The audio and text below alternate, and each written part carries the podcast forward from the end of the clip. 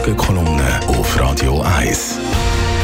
Matthias, guten Morgen. Guten Morgen, Marc. Die Schweizer Armee macht dir Sorgen oder nicht? Ja, Bundespräsident oder in dem Fall Bundespräsidentin, sie ist wohl der schizophrenischste Job von der Schweiz.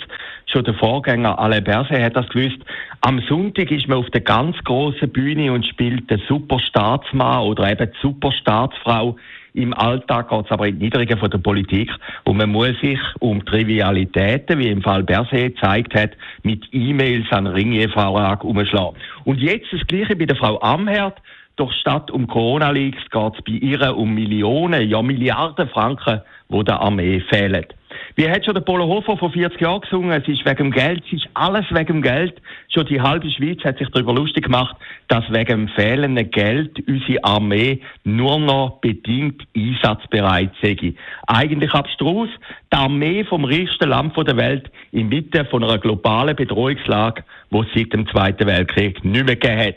Und das eben wegen dem Geld, wegen dem fehlende Geld. Der oberste Armeechef, der Thomas Züstli, hat vor zwei Wochen sogar von einem Liquiditätsengpass, von einem Finanzloch geredet und gejammert, dass unsere Armee nur bedingt einsatzfähig wäre. Was Klammerbemerkung, auch nicht gerade das Vertrauen in Armeechef erhöht. Das ist wie ein VBZ-Chauffeur, der permanent erklärt, dass jetzt dann gerade ein Rad vom Bus abgeht. Transparenz ist zwar gut, aber absolute Transparenz kann gerade beim Militär tödlich sein. Gestern jedenfalls hat Bundespräsidentin und Armeeministerin Viola Amherd zu all diesen Fragen Stellung genommen. Aus der Bundespräsidentin ist eine Problemministerin geworden, wo am Anfang gerade einmal zu einer Medienschelte angesetzt hat. Was immer ein bisschen verdächtig ist und wohl zeigt, dass Buchhaltung doch nicht ganz so ist, wie Frau Amherd möchte. Tatsache jedenfalls ist, dass vier andere Bundesräte und Bundesrätinnen, und zwar die Bürgerlichen, Mitbericht geschrieben haben und damit einen ganz besonderen Blick auf die Armeeausgaben geworfen haben.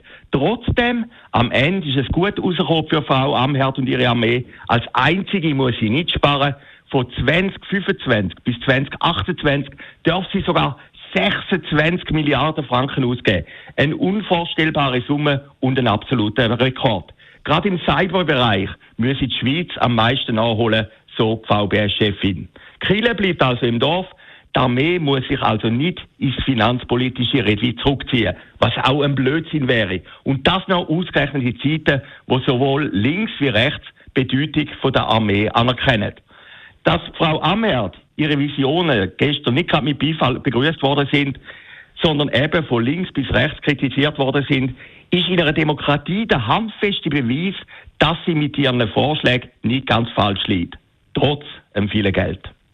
Danke vielmals, Matthias Ackeret. Die Kolumne von Matthias Ackeret gibt es zum Nachlesen bei uns im Netz auf radio1.ch. Die Morgenkolumne auf Radio 1.